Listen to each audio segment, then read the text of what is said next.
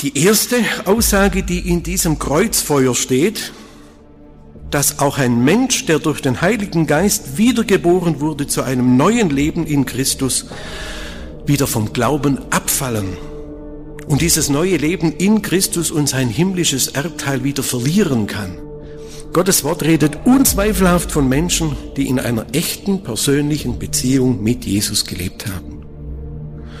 Es sagt, solche Menschen können aus der Gnade fallen und ihr Heil verlieren, wenn sie sich fortlaufend und bewusst von dem abwenden, was sie durch den Heiligen Geist als richtig erkannt haben. Wenn du einmal gerettet bist, dann bist du immer gerettet. Die Bibel sagt in 1. Johannes 5, Vers 10, Wer an den Sohn Gottes glaubt, der hat das Zeugnis in sich selbst. Wer aber Gott nicht glaubt, der hat ihn zum Lügner gemacht, weil er nicht an das Zeugnis geglaubt hat, das Gott von seinem Sohn abgelegt hat. Und darin besteht das Zeugnis. Was ist das Zeugnis? Darin besteht das Zeugnis, dass Gott uns ewiges Leben gegeben hat. Und dieses Leben ist in seinem Sohn. Gott hat uns nicht temporäres Leben gegeben. Gott hat uns nicht endliches Leben gegeben. Gott hat uns unendliches, ewiges Leben gegeben. Würde es doch wieder aufhören oder würde Gott es wegnehmen, das Geschenk des ewigen Lebens, dann wäre Gott ein Lügner. Dann wäre Gott ein Dieb. Und all diese Irrlehrer, all diese Hunde, die einmal Grenzen, immer Grenzen ablehnen heutzutage, in all diesen falschen Kirchen in Deutschland, sie werden alle zur Hölle fahren. Sie sind stolz. Sie bezichtigen Gott, ein Lügner und ein Dieb zu sein. Das ist, was sie damit tun. Wenn du nicht an ewiges Leben, unendliches Leben glaubst, wenn du nicht an einmal gerettet, immer gerettet glaubst, dann glaubst du Gott gar nicht. Denn was sagt die Bibel hier in 1. Johannes 5, Vers 10?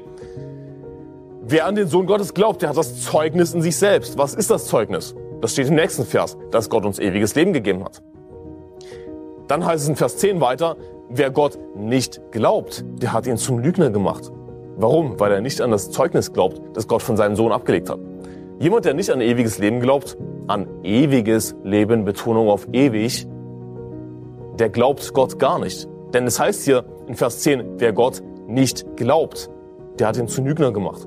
So, ja, ich glaube an Gott, ja, ich glaube an Gott. Ich glaube nur nicht an Heilssicherheit. Ich glaube, ich glaube natürlich auch an Gott. Ja, wir sind, wir sind Brüder, wir sind Christen. Ja, so kommen die Irrlehrer daher. Ich glaube an Gott. Wir sind doch Brüder. Ich glaube nur nicht an eure Lehre, einmal Graz, immer Graz. Nun, dann glaubst du gar nicht an Gott. Dann glaubst du nicht an das Zeugnis, das Gott von seinem Sohn abgelegt hat. Und worin besteht dieses Zeugnis, dass Gott uns ewiges Leben gegeben hat? Von wem redet der Hebräerbrief in diesen Abschnitten? Die Verse Hebräer 6, 4 und 5 reden von denen, die einmal erleuchtet worden sind die himmlische Gabe geschmeckt haben, des Heiligen Geistes teilhaftig geworden sind, das gute Wort Gottes und die Kräfte des zukünftigen Zeitalters geschmeckt haben. Wir brauchen hier den, den griechischen Urtext gar nicht zu bemühen. Gottes Wort macht hier fünf glasklare Aussagen, von denen jede einzelne genügt, um deutlich zu machen, hier handelt es sich um wirklich wiedergeborene Gotteskinder.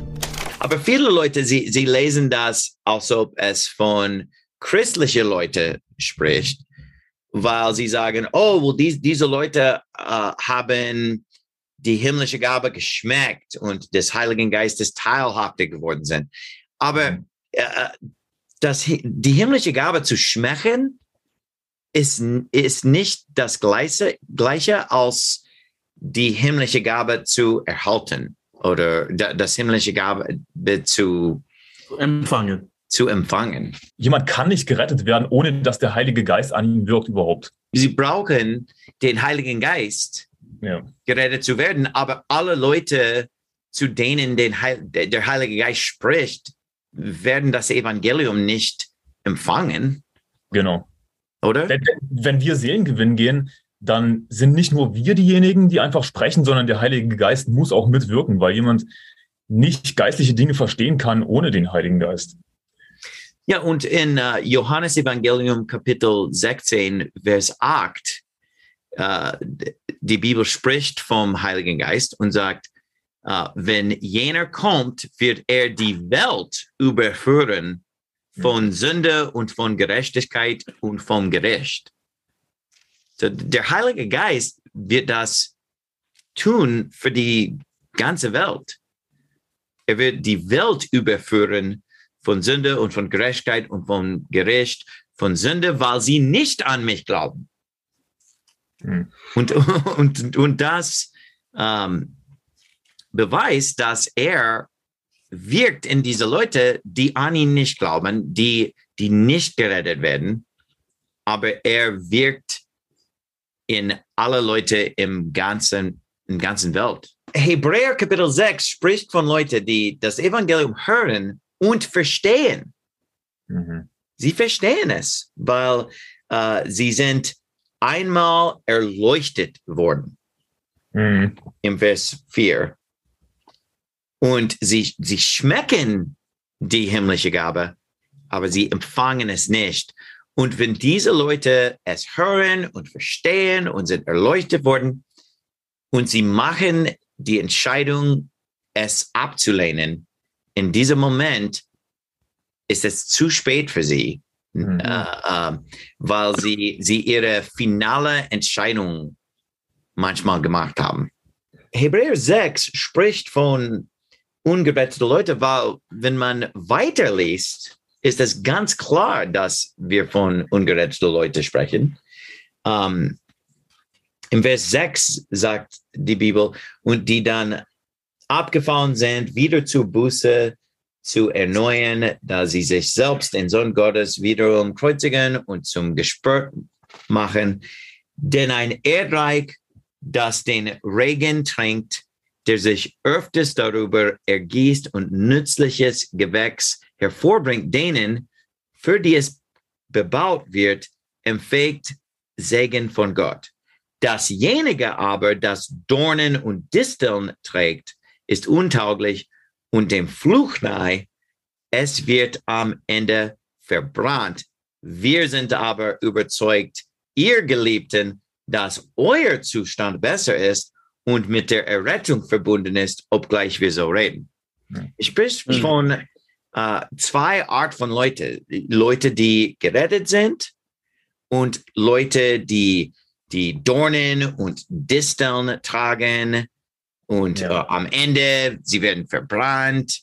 Und er, er, er spricht äh, zu seinen Leser, wo ich glaube, dass, dass ihr gerettet seid.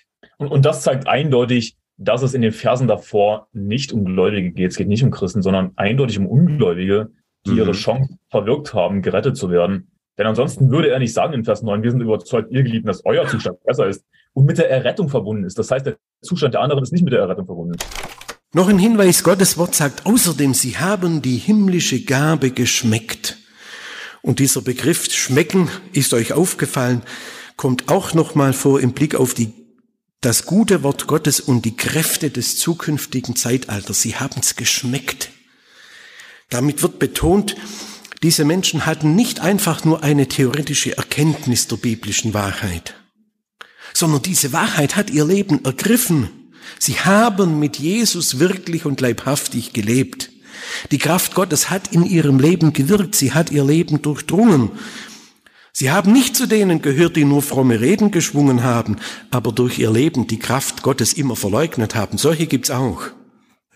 Aber von denen redet der Hebräerbrief ausdrücklich nicht. Er redet von Menschen, in deren Leben die Kraft Gottes spürbar war. Es gibt eigentlich ein paar Wörter hier. Zum Beispiel, äh, die Bibel sagt ja, sie haben das Heil, himmlische Gabe geschmeckt. Geschmeckt. Sie sagen, okay, guck mal, sie haben das geschmeckt. Sie müssen Christen sein.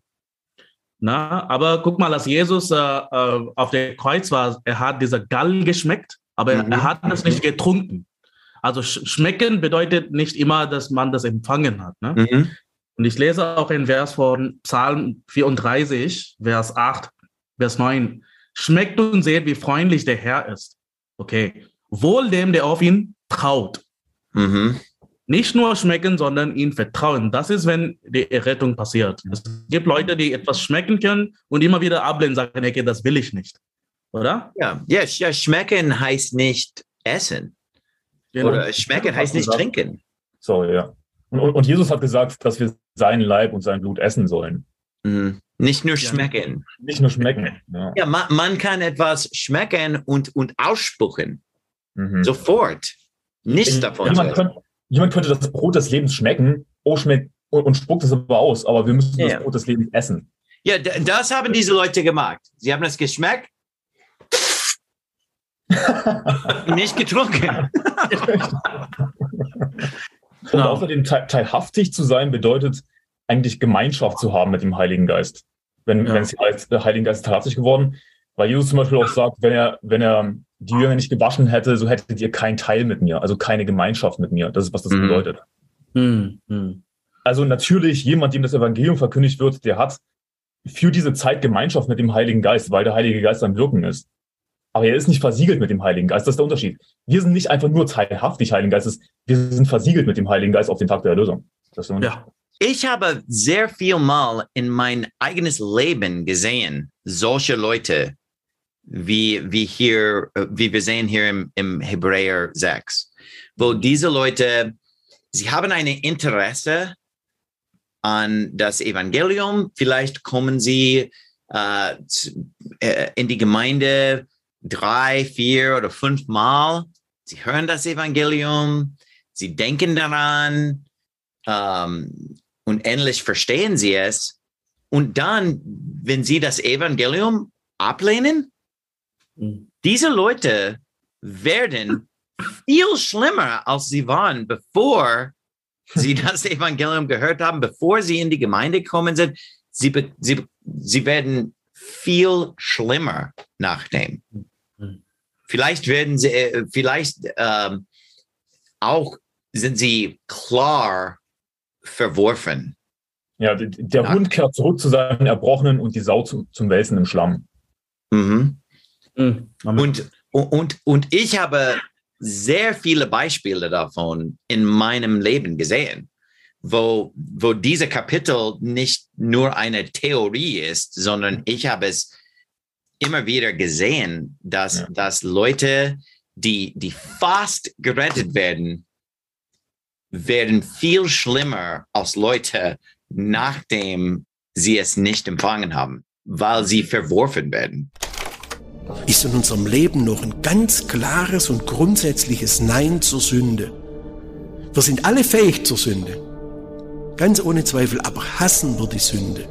Auch wenn wir uns manchmal von ihr verführen lassen, wissen wir um das Böse der Sünde und sagen, ich will nichts damit zu tun haben, auch wenn sie mich gelegentlich einholt. Ich renn aber wieder weg. Ich will's nicht und es tut mir von Herzen leid. Dann ist da noch der Heilige Geist in mir am Werk und ich darf wissen, ich bin noch bei Jesus. Und dann dürfen wir diese Worte für uns in Anspruch nehmen und uns daran festhalten, was Jesus sagt, äh, Johannes 10. Ich bin der gute Hirte. Niemand kann meine Schafe aus meiner Hand reißen. Ich lese vor aus Johannes Kapitel 10, Vers 27 bis 29. Meine Schafe hören meine Stimme und ich kenne sie und sie folgen mir nach. Und ich gebe ihnen ewiges Leben und sie werden in Ewigkeit nicht verloren gehen und niemand wird sie aus meiner Hand reißen. Mein Vater, der sie mir gegeben hat, ist größer als alle und niemand kann sie aus der Hand meines Vaters reißen. Ich meine, wie schwer ist das zu verstehen? Ich gebe ihnen ewiges Leben und sie werden in Ewigkeit nicht verloren gehen und niemand wird sie aus meiner Hand reißen. Ja, aber du kannst dich lossagen von Gott. Was für ein Quatsch. Niemand kann sie aus meiner Hand reißen, sagt Jesus. Mein Vater, der sie mir gegeben hat, ist größer als alle. Und niemand kann sie aus der Hand meines Vaters reißen. Oh, du bist größer als Gott? Du bist stärker als Gott? Du kannst dich lossagen von Gott? Bist du stärker als Gott? Wenn Gott dich hält, wenn du einmal gerettet bist, dann hält Gott dich. Dann bist du für immer gerettet. Was wäre, wenn sich ein Vater oder wenn sich ein Sohn von seinem Vater lossagt, sozusagen? Ich will mit dir nichts mehr zu tun haben. Hat er dadurch eine andere DNA? Nein, er ist immer noch der Sohn seines Vaters. Genauso wie wenn wir als Christen zurückfallen, ja, das schwarze Schaf in der Familie sind. Wir sind immer noch Gottes Kinder. Warum? Weil wir unseren Glauben, unser Vertrauen auf Jesus Christus gesetzt haben. Wir haben ewiges Leben. Wir werden es nicht irgendwann bekommen, sondern die Bibel sagt, wer an den Sohn glaubt, der hat ewiges Leben. Gegenwart hat ewiges Leben. Nicht wird bekommen, vielleicht, sondern hat ewiges Leben. Ich kann es für mich persönlich sagen, ich bin von der Möglichkeit des Abfalls so überzeugt, wie ich es hier in der Predigt gesagt habe. Und es beängstigt mich in meiner Gewissheit des Heils in Jesus in überhaupt keiner Weise. Weil ich weiß, es ist mein Bestreben, von der Sünde weit weg zu bleiben und nah beim Herrn zu bleiben. Weil ich weiß, es ist mein Bestreben, von der Sünde weit weg zu bleiben und nah beim Herrn zu bleiben. Wenn du nicht an einmal gerettet, immer gerettet glaubst, dann bist du nicht gerettet. Lass mich dir die Frage stellen. Wenn du das ewige Leben wieder verlieren könntest, dein Heil wieder verlieren könntest, was müsstest du tun oder lassen, um gerettet zu bleiben? Und deine Antwort ist mir völlig egal. Denn es läuft immer darauf hinaus, dass du eben irgendetwas Gutes tun musst oder irgendwelche Sünden lassen musst, um gerettet zu bleiben.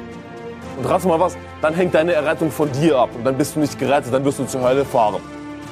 Du kannst nicht gerecht werden durch das Halten der Gebote. Hey, wir haben alle gesündigt, denn es ist kein Gerechter auf Erden, der Gutes tue und nicht sündige, sagt die Bibel. Denn alle haben gesündigt und verfehlen die Herrlichkeit, die sie vor Gott haben sollten. Und weißt du was? Der Lohn der Sünde ist der Tod. Wir haben den ewigen Tod in der Hölle verdient. Wir haben es schon verborgt. Das Urteil steht schon fest. Wir haben schon die Hölle verdient. Es gibt keine Chance, das irgendwie rückgängig zu machen. Es gibt keine Chance, das irgendwie besser zu machen. Das Einzige, was uns reicht von Sünde, ist Jesu Blut. Und wir müssen glauben an den Herrn Jesus Christus, um gereinigt zu werden durch Jesu Blut, damit unsere Sünden vergeben werden, damit wir ewiges Leben haben. Das ist das Einzige, was wir tun können. Was muss ich tun, dass ich gerettet werde? Glaube an Herrn Jesus Christus, so wirst du gerettet werden, du und dein Haus. Viele Menschen meinen, sie seien ziemlich gut und würden in den Himmel kommen, weil sie gute Werke tun, zur Kirche gehen, die zehn Gebote halten. Aber die Bibel sagt in Römer Kapitel 3, Vers 10, wie geschrieben steht, es ist keiner gerecht, auch nicht einer. Das heißt, ich bin nicht gerecht, du bist nicht gerecht. Wir sind alle Sünder. Die Bibel sagt in Römer Kapitel 3, Vers 23, denn es ist kein Unterschied, denn alle haben gesündigt und verfehlen die Herrlichkeit, die sie vor Gott haben sollten. Also Gott ist herrlich und wir reichen nicht heran an Gottes Herrlichkeit. Wir haben alle gegen Gott gesündigt, wir haben alle mindestens schon mal gelogen.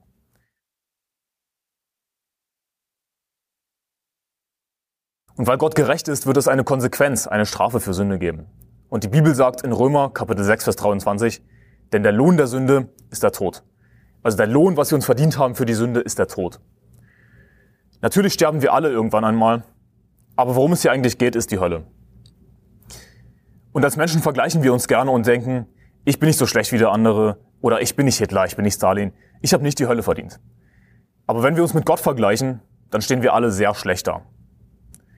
Die Bibel sagt in Offenbarung Kapitel 21 Vers 8, die Feiglinge aber und die Ungläubigen und mit Gräueln befleckten und Mörder und Unzüchtigen und Zauberer und Götzendiener und alle Lügner. Ihr Teil wird in dem See sein, der von Feuer und Schwefel brennt. Das ist der zweite Tod. Also die Bibel spricht von einem zweiten Tod. Das ist der See, der von Feuer und Schwefel brennt, was wir als Hölle bezeichnen. Die Hölle ist ein Ort der Qual, der ewigen Strafe. Und man kommt eben nicht raus aus der Hölle. Sie ist ewig. Und was die Bibel uns damit sagen möchte, ist, dass jeder Mensch die Hölle verdient hat, weil wir alle schon mal mindestens gelogen haben. Wir haben alle gegen Gott gesündigt. Natürlich ist nicht jeder von uns ein Mörder, aber jeder von uns ist mindestens ein Lügner.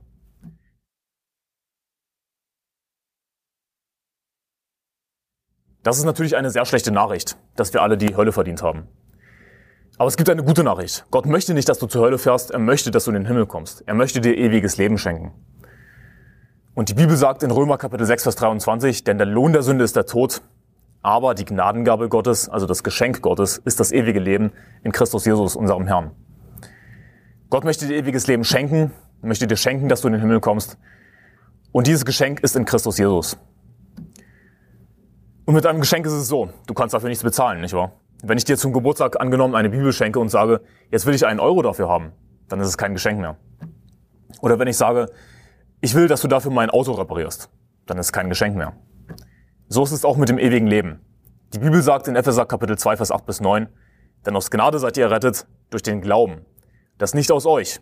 Gottes Gabe ist es, nicht aus Werken, damit niemand sich rühme. Also nochmals, das ewige Leben ist Gottes Gabe, es ist Gottes Geschenk. Und die Bibel sagt, nicht aus Werken. Denn viele Leute denken, sie müssen irgendwas Gutes tun, um in den Himmel zu kommen, irgendwie gute Werke tun. Aber die Bibel sagt das Gegenteil. Nicht auswirken.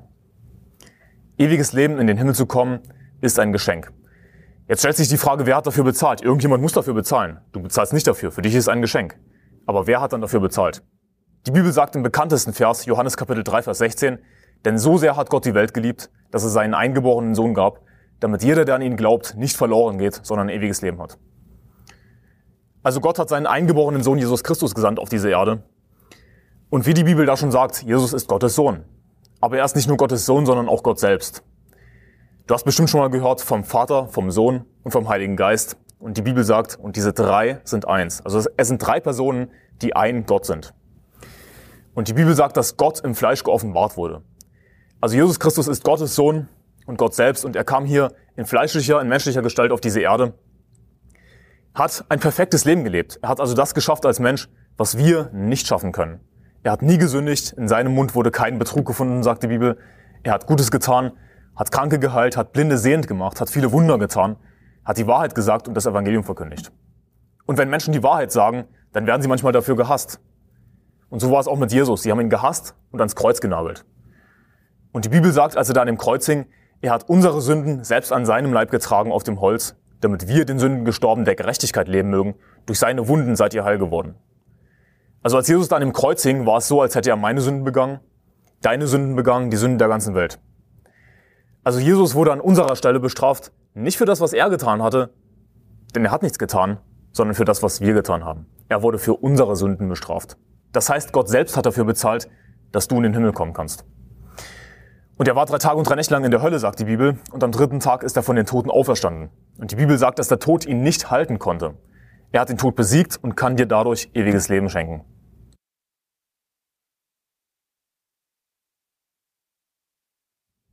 Und achte darauf, in Johannes Kapitel 3, Vers 16 heißt es, damit jeder, der an ihn glaubt, nicht verloren geht, sondern ewiges Leben hat. Also nicht jeder, der zur Kirche geht, nicht jeder, der sich taufen lässt, nicht jeder, der sich von seinen Sünden abwendet, ein besseres Leben lebt, sondern jeder, der an ihn glaubt, hat ewiges Leben, kommt nicht in die Hölle.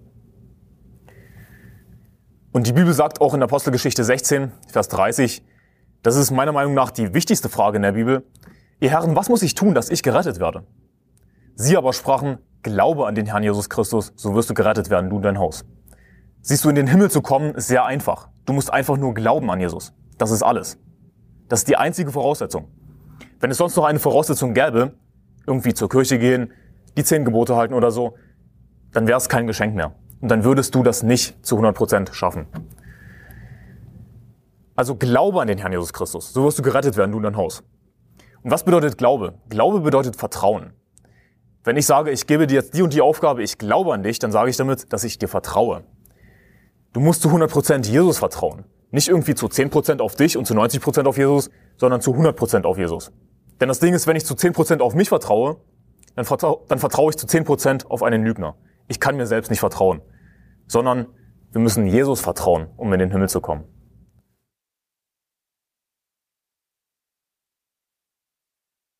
Und die Bibel sagt, damit jeder, der an ihn glaubt, nicht verloren geht, sondern ewiges Leben hat. Wie lange dauert ewig? Ewig bedeutet ohne Ende.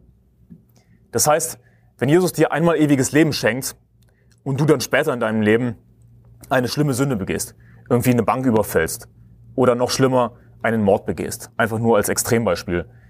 Wenn Jesus dir das ewige Leben wieder wegnehmen würde, dann war es von vornherein nicht ewig und dann hätte Gott gelogen. Aber die Bibel sagt in Titus Kapitel 1, Vers 2, aufgrund der Hoffnung des ewigen Lebens, dass Gott, der nicht lügen kann, vor ewigen Zeiten verheißen hat. Gott kann nicht lügen, er kann sein Versprechen nicht brechen, er kann dir das ewige Leben nicht wieder wegnehmen.